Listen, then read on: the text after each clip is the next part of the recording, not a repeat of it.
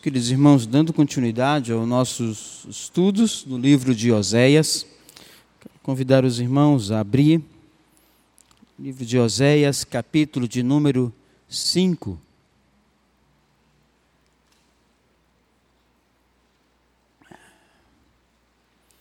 Oséias, capítulo de número 5.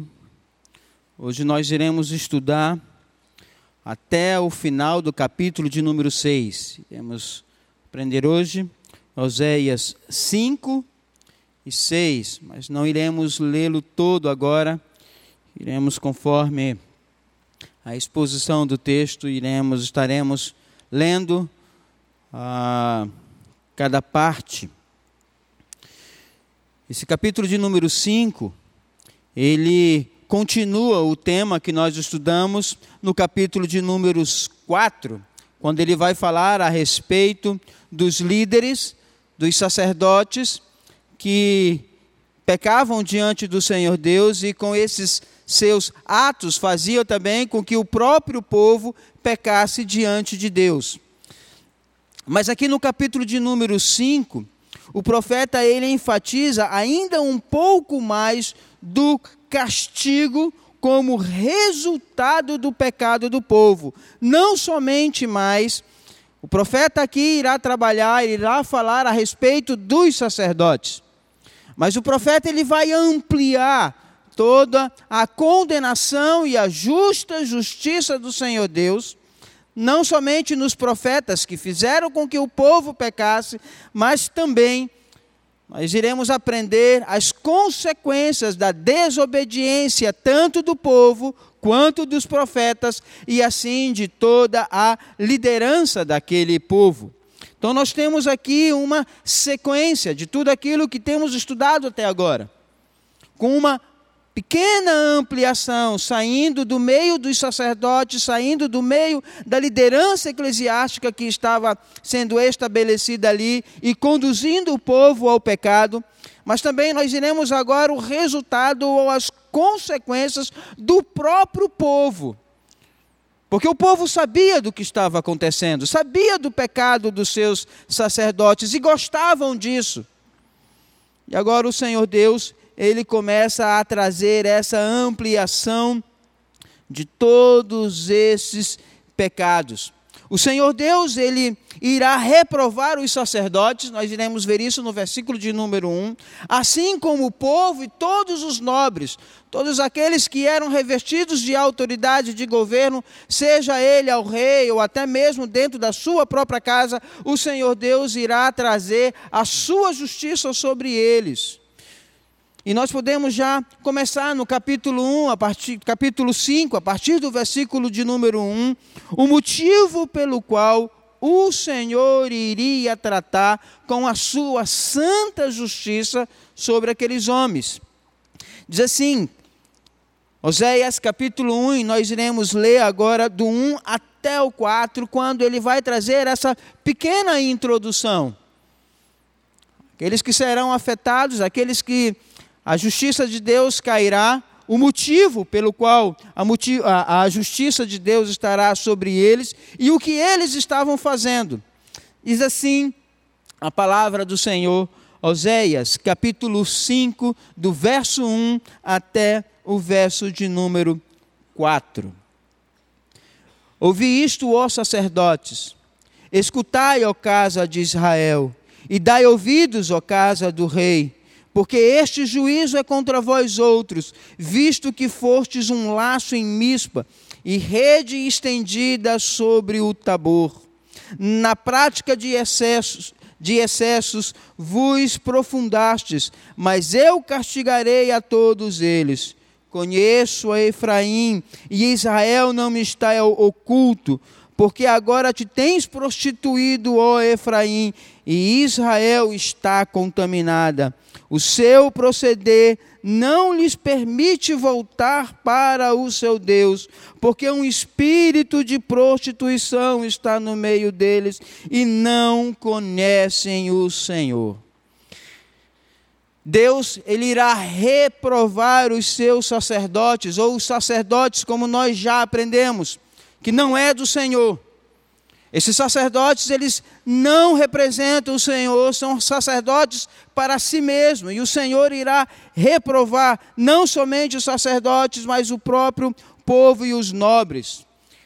Porque, como está descrito no capítulo 5, versículo de número 21, estes homens que deveriam conduzir o povo à santidade, estes homens que deveriam trazer a palavra do Senhor Deus como a verdade, trazendo aquele povo a santificação e a glorificação do nosso Deus, estes homens haviam sido, haviam apanhados, havia lançado sobre as suas vítimas como um laço, e ele no versículo de número 1, ele traz essa ideia quando ele diz: Ouvi isto, ó sacerdotes, escutai, ó casa de Israel, dá ouvidos, ó casa do rei, porque este juízo é contra vós outro, visto que fostes como um laço. Esses homens lançavam iscas.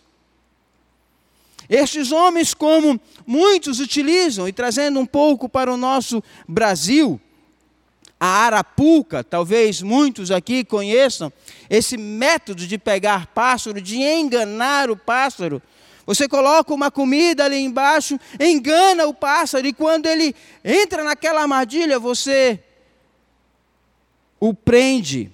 E o Senhor Deus agora está lançando juízo sobre aqueles homens, porque da mesma forma como os homens lançavam iscas para prender os pássaros, assim os sacerdotes faziam para com o seu povo. Enganava o povo com suas palavras, com os seus cultos vazios, e o povo gostava disso. O povo gostava de ser enganado. O povo gostava porque a própria palavra do Senhor Deus, ela era enganosa e trazia prazer para eles. E o Senhor Deus agora o juízo dele para contra os sacerdotes e contra os príncipes e contra os reis é porque eles usavam de formas enganosas para atrair o povo para si lançando o povo cada vez mais distante do Senhor, o nosso Deus. Eis o pecado deles. Enganava o povo, como um homem engana, engana um pássaro para colocá-lo dentro de uma gaiola. Os pecados eram tão excessivos, os pecados daqueles homens eram tão graves, e o castigo deveria ser de tal forma Assim como era o pecado deles, assim deveria também ser o castigo do nosso Deus para com estes homens que enganam o povo. E não somente eles, lembre-se disso. O povo gostava de ser enganado. O povo gostava do que estava sendo apresentado. Por isso, a justiça do nosso Deus, no versículo de número 2, quando o Senhor Deus diz àqueles homens, na prática de excesso, de excesso vos aprofundastes, mas eu castigarei a todos. Eles se aprofundavam cada vez mais na prática do pecado, eles gostavam de, de, de tudo isso, eles tentavam enganar o Senhor Deus e tinham prazer nestas coisas. Por isso, Senhor Deus, ali por boca do profeta, ele ressalta o pecado não somente dos sacerdotes, não somente dos reis, mas também do povo. A prática de pecado era cada vez maior, era crescente diante do nosso Deus. Por isso, o castigo seria tão somente semelhante à prática deles. Efraim, Judá e Israel se contaminou com o pecado e não escondeu do Senhor Deus. Eles não tinham a preocupação agora de esconder o seu pecado do Senhor Deus. Tudo era feito de forma aberta, escancarada. Eles não tinham mais o temor e muito menos o tremor do Senhor Deus. A prática excelsa, excelsa de pecados era feita de forma aberta. Olha o que diz o versículo de número 3, quando o Senhor Deus condena a prática deles. Quando o Senhor Deus fala: Conheço a Efraim e Israel, não me está oculta, porque agora te tens prostituído, ó Efraim e Israel está contaminado. A prática daqueles irmãos, a prática daquele pecado era Eles não tinham vergonha de praticar o pecado diante do Senhor Deus, diante da sociedade, diante da igreja. Era tudo aberto, não havia no coração daqueles homens sequer o temor do Senhor Deus.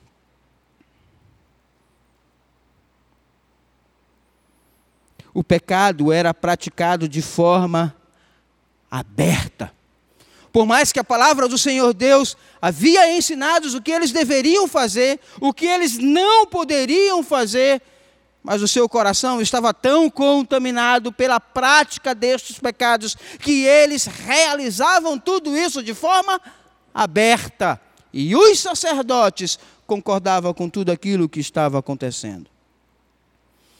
Os próprios crimes ou os próprios pecados do povo era testemunha contra eles mesmos, e Deus agora irá agir com justiça. E o pecado deles era a própria arrogância, era a soberba e a altivez. Não importa o que diz as Escrituras, não importa o que acha o Senhor Deus, o importante sou eu. O importante é o que eu estou sentindo. O importante é que eu estou bem, por mais que o meu pecado seja escancarado diante da sociedade, por mais que todos saibam o que eu estou fazendo, não estou nem aí para o que o Senhor Deus pensa. Porque o seu coração já estava tão longe de Deus que aquilo já não mais os incomodava. Nós podemos ver isso no versículo de número 5 do capítulo 5.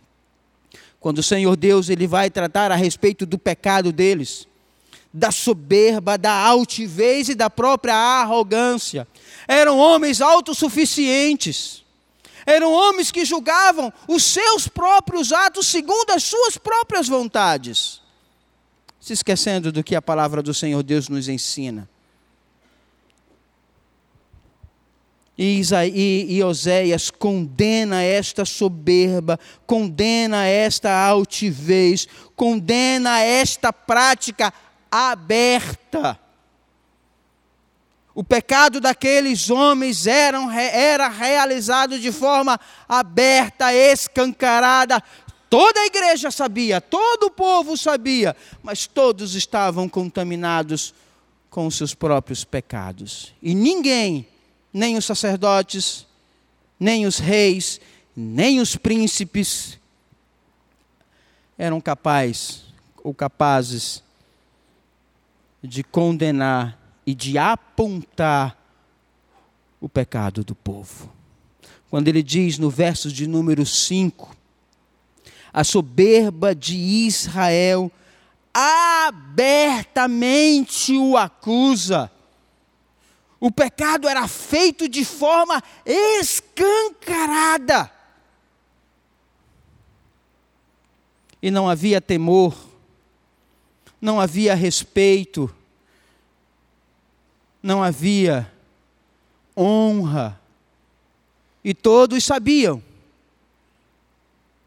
mas todos se calavam, porque todo o povo já estava contaminado pelo pecado.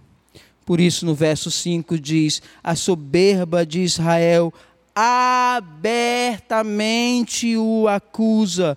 Israel e Efraim cairão por causa da sua iniquidade, e Judá cairá juntamente com ele não somente aqueles que faziam, não somente aqueles que tinham a sua prática de pecado de forma escancarada seria julgado, mas também aqueles que se calavam diante da promiscuidade, do pecado e da soberba do povo, todos seriam julgados. Qual era essa soberba que dominava, que controlava o coração de Israel, e essa soberba e esse pecado era tão grave que contaminava o povo. Está lá no capítulo de número 6, versículo de número 1.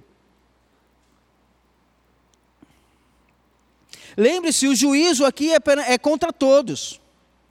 O juízo aqui não é tão somente contra aqueles que estão praticando o mal de forma aberta. O Senhor Deus agora, ele amplia o seu leque para condenar também aqueles que de forma oculta, silenciosa, também faziam parte do pecado do povo. Talvez você possa pensar, ah, pastor, eu não estou pecando, quem está fazendo de errado é o fulano, mas você sabe de todas elas. E se torna cúmplice do pecado do irmão. E agora Deus irá condenar tanto aqueles que praticam, quanto aqueles que se tornam cúmplice do pecado do irmão.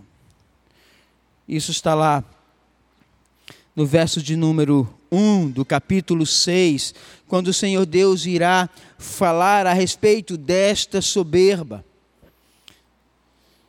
Eles se achavam autossuficientes.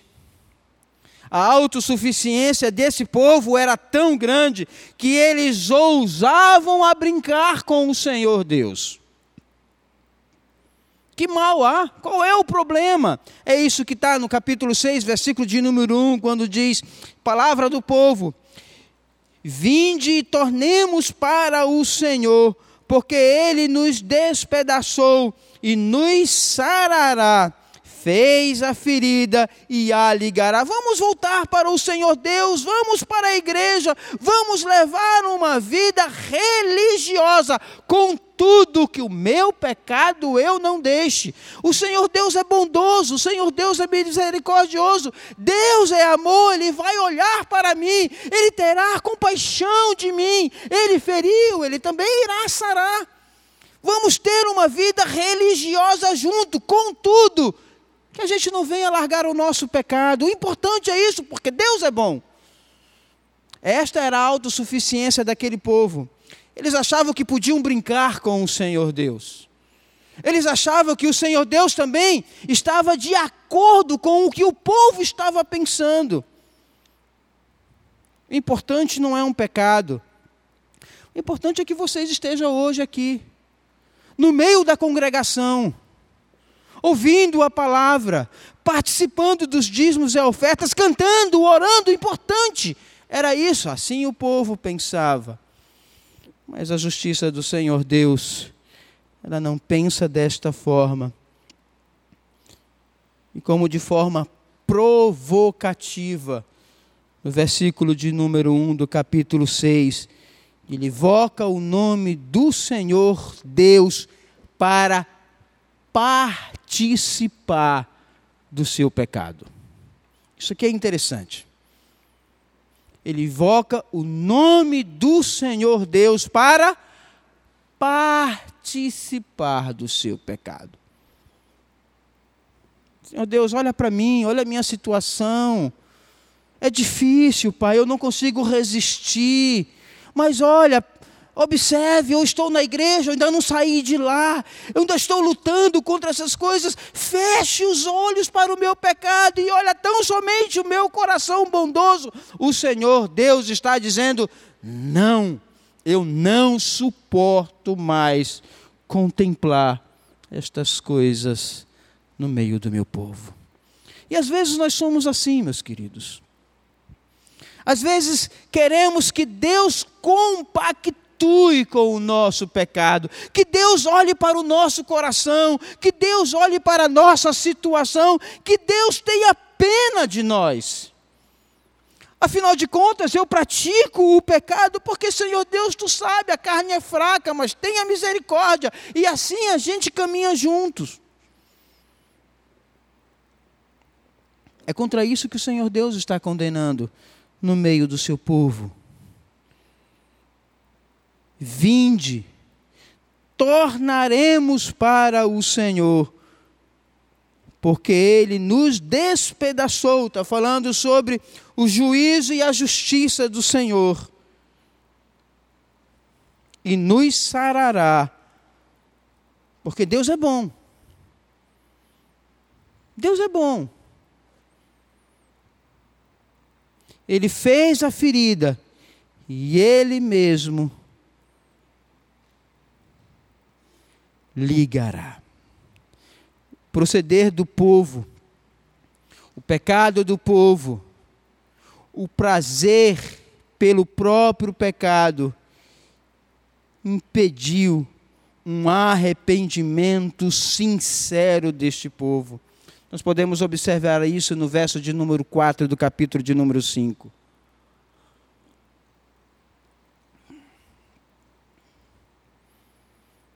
O pecado daquele povo, o prazer pelo pecado, impediu um arrependimento sincero por dois motivos. O versículo de número 4 diz assim: O seu proceder não lhes permite voltar para Deus o teu pecado, no qual você tem prazer, no qual você não quer largar, que tem tentado chamar Deus para fazer parte dele, este teu proceder não lhe permite voltar para mim. Não adianta Enquanto você viver nesta prática, você pode chamar qualquer nome que seja. Para o Senhor Deus, Ele jamais irá participar daquilo que você está fazendo. E este teu proceder, este teu pecado te impede, não lhe permite voltar para Deus, por dois motivos. Primeiro, porque um espírito de prostituição está no meio deles. Um espírito de prostituição dominava, controlava, governava o coração daquele povo, dificultando qualquer tentativa de retorno para o Senhor. E meus queridos, a pessoa que se entrega ao pecado, ela enfrenta uma barreira dentro de si contra o Senhor. Essas pessoas que se entregam ao pecado, na qual o seu coração já está cauterizado, a ponto de chamar Deus para participar daquilo. Estas pessoas que têm um coração já cauterizado pelo pecado, elas viciam-se no pecado e se enganam com a ideia de que facilmente, a qualquer hora, pode largar do seu vício. Eles pensam consigo mesmo: não, Senhor Deus, eu estou aqui, mas olha, se eu quiser largar, eu largo. Mentira! Não larga. Você já está tão enraizado, seu coração já está tão preso naquilo que o próprio pecado te engana, o próprio pecado te escraviza, o próprio pecado te afasta do Senhor Deus cada dia mais. E a sua mente já está tão cauterizada ao ponto de você pensar que no momento em que quiser parar, você para, isso não acontece. Voltando ao capítulo de número 6, versículo de número 1. Vinde, tornaremos para o Senhor. Na hora que eu quiser parar essa prática, Senhor, eu paro. Mentira. Não para. Não para. Porque você já faz parte. O próprio pecado já estás tão arraigado em teu coração que isso, como diz o verso de número 4 do capítulo 5, o teu proceder, ou seja, o teu pecado, não lhe permite voltar para Deus. porque um espírito de prostituição dominava o coração daquele povo. O próprio pecado prendia, escravizava o coração do pecador. A pessoa que faz isso frequentemente se sente incapaz de se livrar do erro e não entende como Deus pode ajudar. Essas pessoas enganam a sua própria mente, o seu próprio coração e não percebe a forma clara como Deus se manifesta para eles, tentando ajudar, tentando fazer com que eles se livrem do seu próprio pecado. Mas estão tão cegos, tão arraigados, tão presos, que não conseguem enxergar a ajuda do próprio Deus. Não percebe que Deus dá o apoio necessário para levantá-lo do seu pecado, oferecendo-lhe o perdão e o retorno a Ele. Mas o coração está tão preso, o pecado está tão profundo, a sua mente já está tão contaminada, o seu corpo já está tão entregue, que eles não conseguem enxergar Deus agindo no meio deles. E a única coisa que eles querem segundo Oséias, é convidar o Senhor para fazer parte do seu pecado. A pessoa dominada pelo pecado não cogita das coisas de Deus, não enxerga a saída. A saída é dada pelo seu próprio coração, como nós estamos vendo no capítulo 6. A saída é essa. Enquanto o Senhor Deus está chamando ao arrependimento, enquanto o Senhor Deus está chamando o povo para uma vida de santificação e renúncia, estas pessoas que estão presas, arraigadas, onde o seu coração está totalmente contaminado pelo Senhor, o único meio que eles conseguem entender e talvez minimizar a culpa do seu coração, é convidando o Senhor para fazer parte do seu pecado. E como consequência do pecado, Efraim e Judá, Israel, cairá.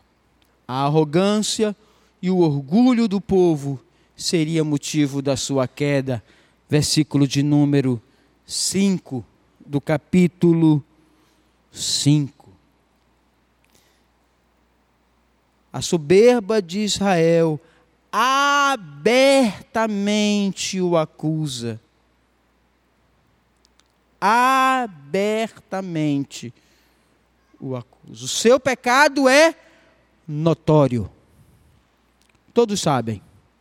Mas muitos se calam. E a justiça do Senhor Deus virá sobre aqueles que realizam e também sobre aqueles que se calam no meio do povo. A soberba de Israel abertamente o acusa. Israel e Efraim cairão por causa da sua iniquidade e Judá cairá juntamente com eles. O povo iria buscar o Senhor em vão, mas Deus já havia se retirado do meio deles. O Senhor Deus já não é mais contigo, ó Israel. Abram comigo lá em Ezequiel, capítulo de número 8.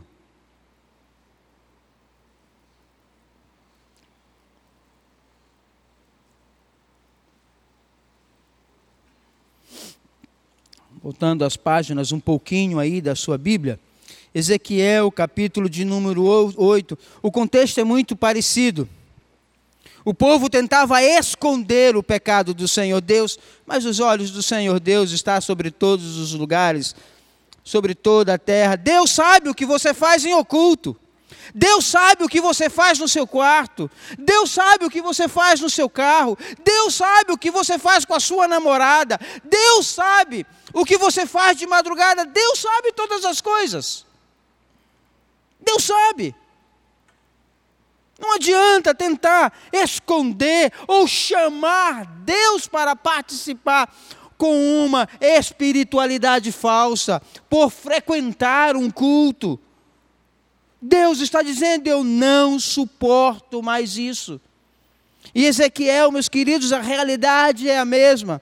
Olha o que diz, nós iremos ler um pouco longo, mas é interessante observarmos. Ezequiel, capítulo de número 8, diz assim: no sexto ano, no sexto mês, aos cinco dias do mês, estando eu sentado em minha casa, e aos anciãos de Judá assentados diante de mim, sucedeu que ali a mão do Senhor caiu sobre mim. Olhei, e eis uma figura como de fogo, desde os seus lombos, e daí para baixo era fogo, e eu, dos seus e dos seus lombos para cima, como um resplendor de metal brilhante. Estendeu ele dali um, estendeu ela dali uma semelhança de mão, e me tocou pelos cachos da cabeça, e o Espírito me levantou entre, as entre a terra e o céu, e me levou a Jerusalém em visões de Deus, até a entrada da porta do pátio de dentro, que olha para o norte, onde estava colocada a imagem de ciúmes que provocava o ciúme de Deus. Eis que a glória de Deus de Israel estava ali, como a glória que eu vira no vale. Ele me disse: Filho do homem, levanta agora os olhos para o norte, levantai os olhos para lá, e eis que do lado norte, à porta do altar, estava esta imagem dos ciúmes à entrada. Disse ainda: Filho do homem, veja o que estão fazendo. As grandes abominações que a casa de Israel faz aqui, para que me afaste do meu santuário, pois verás ainda maiores abominações. Ele me levou à porta do átrio, olhei, e eis que havia um buraco na parede. Então me disse, filho do homem, cava naquela parede Cavei na parede, e eis que havia uma porta. Disse-me: entra e vês as terríveis abominações que eles fazem aqui. O povo tentava esconder o seu pecado, mas Deus revelou todas elas. Senhor Deus chamou o profeta. E se nós formos ler todo o capítulo de número 8 e todo o capítulo de número 9, nós iremos observar aberrações feitas pelo povo do Senhor Deus, fazendo as ocultas, fazendo escondidos, ou tentando fazer escondido do Senhor Deus. Mas no domingo estavam lá, cultuando a Deus orando ao Senhor, convidando Deus para fazer parte do seu pecado. Ezequiel, capítulo 8 e capítulo de número 9, ele escancara o pecado oculto do povo, ou pecado que o povo achava que estava oculto em Isaías capítulo 55, versículo de número 6, ainda o profeta chamando o povo ao arrependimento, ele diz: Buscai o Senhor enquanto se pode achar, invocai-o enquanto está perto, chama o povo ao arrependimento. Mas o povo tem mais prazer no seu pecado do que no retorno com o Senhor nosso Deus. Ainda em Oséias capítulo 5, versículo de número 7, Da mesma forma como Gomer tinha filhos de prostituição, Israel tinham filhos que não eram do Senhor Deus. Diz assim: aleivosamente se houveram contra o Senhor, porque geraram filhos bastardos.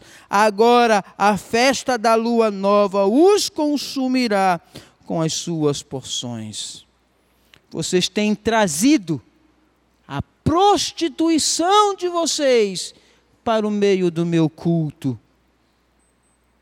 E eu não irei suportar mais isso. O que será que estamos oferecendo ao nosso Deus, meus queridos? Será que o culto que estamos oferecendo ao Senhor é um culto sincero de arrependimento ou estamos convidando Deus para participar do meu pecado? Essa é a pergunta que Oséias faz ao povo. O que você tem oferecido a Deus? Como está a sua vida diante do Senhor? Você tem prazer no seu pecado? Ou você pensa, Senhor Deus, quando eu quiser eu largo? Mentira! Há quanto tempo tens praticado o pecado e convidado o Senhor Deus para fazer parte dele? Por isso, em segundo lugar, capítulo 5, a partir do versículo de número 8, vem o juízo do Senhor Deus sobre estes que tentam enganar. Percebam, tentam enganar o Senhor nosso Deus. Diz assim, Oséias 5, a partir do versículo de número 8: Tocai a trombeta em Gibeá, e em Ramá tocai a rebate, levantai gritos em Bet-Aven, cuidado, Benjamim. Efraim tornar-se-á assolação no dia do castigo. Entre as tribos de Israel, tornei conhecimento que se cumprirá. Os príncipes de Judá são como os que mudam os marcos. Derramarei, pois, o meu furor sobre eles como água. Efraim está oprimida e quebrantado pelo castigo, porque foi do seu agrado andar após a verdade, é resultado de tudo isso. Portanto, para Efraim serei como uma traça, e para a casa de Judá como a podridão. Quando Efraim viu a sua enfermidade e Judá a sua chaga, subiu Efraim à Síria e dirigiu ao rei principal que o acudisse, mas ele não poderá acudi-lo, nem sarar as suas chagas porque para Efraim serei como um leão, e como um leãozinho para a casa de Judá. Eu mesmo os despedaça, despedaçarei, e ir-me-ei embora, arrebatá-lo-eis, e não haverá quem os livre. O Senhor Deus irá castigar este povo, e não somente, como disse, não somente Judá, Israel mas também Judá. Abram comigo Romanos capítulo 1, versículo de número 32.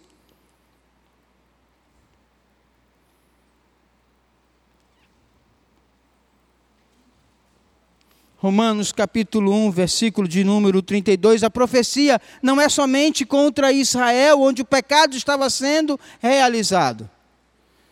A profecia é também para Judá, que sabia de todas as coisas e nada fazia. Romanos capítulo 1, versículo de número 32, diz assim a palavra do Senhor: Ora, conhecendo eles a sentença de Deus, de que são passíveis de morte os que tais coisas praticam, Judá sabia que o que Israel estava fazendo era passivo de morte. Judá sabia de todas elas.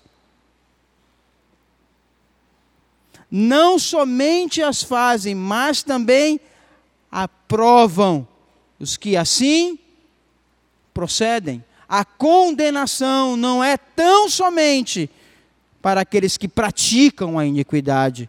A condenação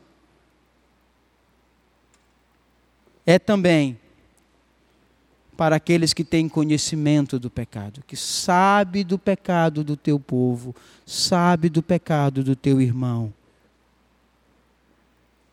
e se torna um com ele.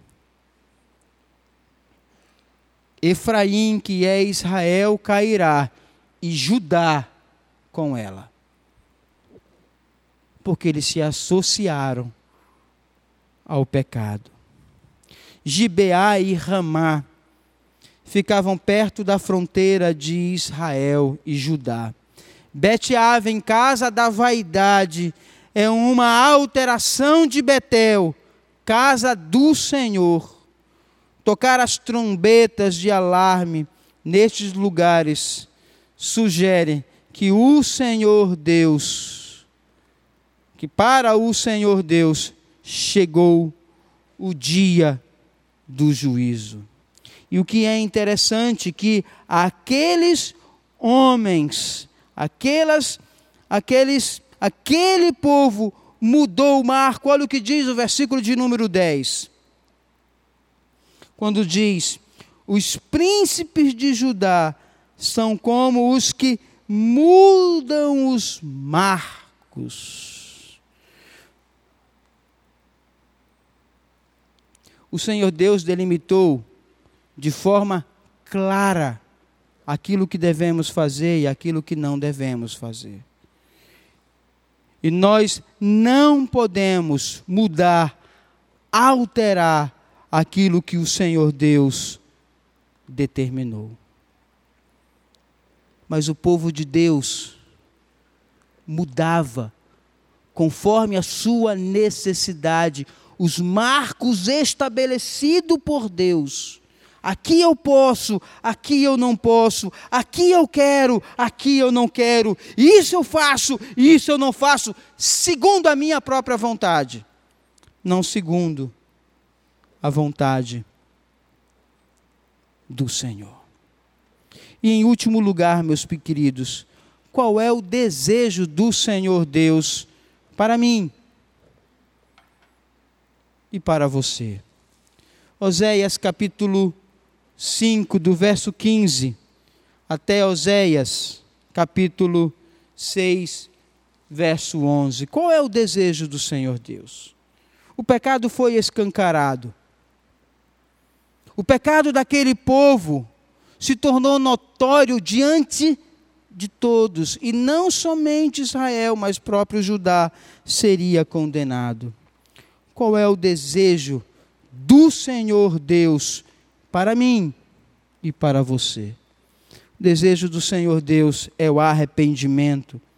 Oséias capítulo 5, versículo de número 15 diz assim: Irei e voltarei para o meu lugar, até que se reconheçam culpados e busquem a minha face, estando eles angustiados cedo me buscarão, dizendo: Senhor Deus, o desejo do Senhor Deus é o arrependimento. Mas é interessante como a própria Sociedade Bíblica do Brasil coloca esse arrependimento no coração do povo. Está escrito na sua Bíblia aí em negrito: conversão insincera.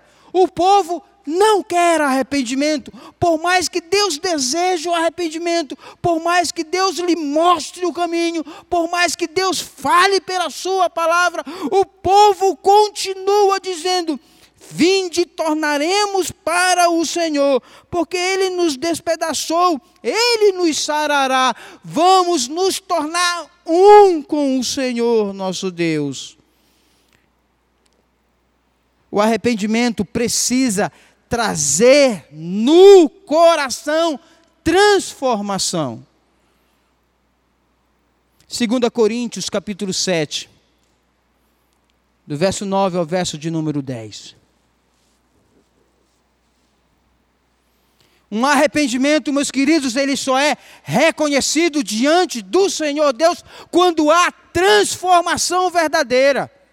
Não adianta você chamar o Senhor Deus para participar do seu pecado, pois ele não vai. Não adianta você frequentar os cultos domingo a domingo e continuar na prática do pecado, porque Deus não ouvirá a sua voz. Não adianta, meus queridos, fechar os nossos olhos conhecendo o pecado do povo, porque Deus castigará tanto o pecador quanto aqueles que provam que fazem o pecado. 2 Coríntios capítulo 7, do verso 9 até o verso de número 10. O arrependimento precisa levar o pecador ao reconhecimento do seu pecado, da afronta contra Deus e uma mudança de vida. Se isso não acontecer na sua vida, ainda estás cego, contaminado e viciado pelo seu pecado. Diz assim a palavra do Senhor, concluindo: Agora me alegro, não porque fortes contristados, mas porque fortes contristados para arrependimento, pois fortes contristados segundo Deus, para que de nossa parte nenhum dano sofresses. Porque a tristeza segundo Deus produz arrependimento para a salvação, e ninguém traz pesar, mas a tristeza do mundo produz a morte. Sabe, meus queridos, quando se fala em pecado, às vezes aquele que está praticando o seu coração arde a sua mente o condena, mas permanece na prática do pecado. Este arrependimento, segundo as Escrituras, traz a condenação e a morte. O arrependimento sincero, a transformação, o deixar o pecado para servir a Deus segundo as Escrituras, leva para a salvação. Eu não conheço muitos aqui. Eu não conheço o pecado de muitos aqui. Mas eu quero lhe dizer se você tem vivido nesta prática do pecado, seja ela qual for, e Deus sabe do que você está fazendo. Deus sabe. O desejo do Senhor Deus é que você se arrependa para a salvação. Não adianta, domingo a domingo, virmos para o culto, oferecer a Deus sacrifício vazio e continuar na prática do pecado. Eu quero encerrar convidando todos a abrir a palavra do Senhor Deus. Em 1 João, capítulo de número 1.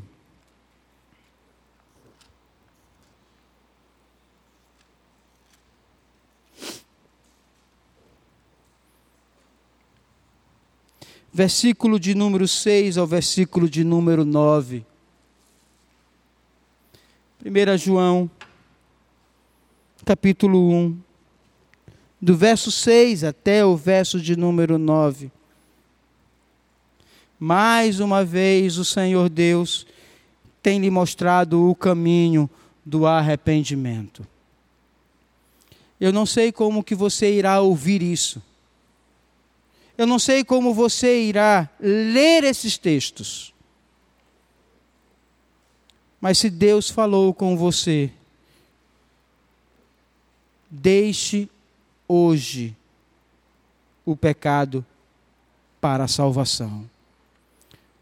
Não permita que a tua mente, já cauterizada e viciada pelo pecado, te leve para a condenação e morte. Leiamos toda a igreja, a primeira epístola de João, capítulo 1, do verso 6 até o verso de número 9. Toda a igreja, por favor. Se dissermos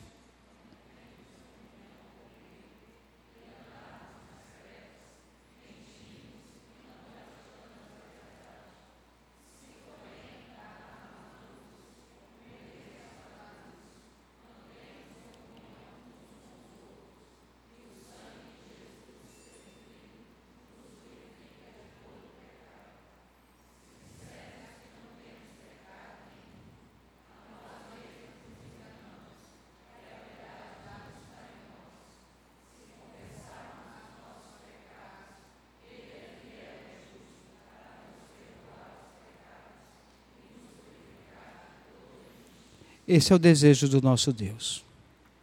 Se você disser diante de Deus, Senhor, eu não tenho pecado, nos tornamos mentirosos diante dele. O desejo do Senhor Deus é se confessarmos os nossos pecados e deixarmos, Ele é fiel e justo para nos perdoar os pecados e nos purificar de toda injustiça. Queridos irmãos, o Senhor Deus nos chama ao arrependimento. O Senhor Deus nos chama novamente para estarmos em comunhão com Ele. Que o pecado não se torne cúmplice da nossa vida. Que o pecado não venha cauterizar a nossa mente e o nosso coração, nos distanciando do Senhor nosso Deus, a ponto de convidar Deus para fazer parte do nosso pecado. Fechamos nossos olhos e eu quero que você ore ao Senhor. Eu não sei quantos aqui têm vivido essa prática. Prática de pecado, que olha para dentro de si, Senhor Deus, eu sei que eu estou fazendo errado, eu sei o que eu faço não lhe agrada, mas Senhor Deus, tenha misericórdia. A oração que você deve fazer é: Senhor Deus, me ajude a tomar coragem e abandonar esse pecado que me distancia de ti. Senhor Deus, me ajude. Porque esse é o teu desejo para a minha vida. Que eu volte a ter uma intimidade, a ter um conhecimento, a ter prazer nas coisas do Senhor e não no pecado, ó oh Deus. Eu não conheço você. Mas todo pecado um dia será revelado. Tudo aquilo que está oculto, o Senhor Deus mostrará. Tudo aquilo que está em trevas, a luz trará. E se você, meu querido irmão, minha querida irmã, sabe, conhece, não te cales porque a justiça do Senhor Deus é tanto para aqueles que praticam, para quanto aqueles que conhecem e se tornam um com Ele. Senhor Deus e Pai, nos ajude, ó Deus, a viver a tua palavra, como nós acabamos de ler e de ouvir. O pecado daquele povo, o próprio pecado, ó Deus, fazia a separação e contaminava a mente de forma tal que aqueles irmãos convidavam o próprio Deus para fazer parte daquilo que eles praticavam. Senhor Deus, nos ajude. Nos ajude, ó Pai, a entender. Nos ajude, ó Deus, a reconhecer o nosso pecado. Nos dê força, Senhor Deus, para nos afastar dele, segundo a tua palavra, segundo a tua vontade. Nos dê essa coragem de olhar para o pecado e rejeitá-lo para poder servir tão somente a Ti, ó Deus. Porque o arrependimento sincero, como diz a Tua palavra, nos leva para a salvação. Mas um arrependimento mentiroso nos leva para a morte, para o engano e para o inferno. Deus, abra nossos olhos, transforme os nossos corações. Eu te peço isso em nome de Jesus. Amém. Fiquemos de pé.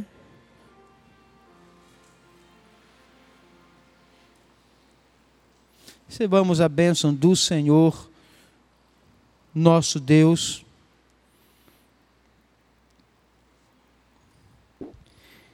E que a graça do nosso Senhor Jesus Cristo, graça tão maravilhosa, ó Pai, graça que nos alcançou quando nós ainda éramos pecadores, graça que nos tem sustentado todos os dias. Que o amor de Deus, o nosso Pai, amor incondicional, que nos amou desde a eternidade, nos tornando teus filhos e herdeiros da mesma graça e glória do Senhor Jesus. E que o dom do Espírito Santo, que é o amor, repouse sobre este povo e sobre todo o povo de Deus que aguarda a tua vinda, agora e sempre. Amém.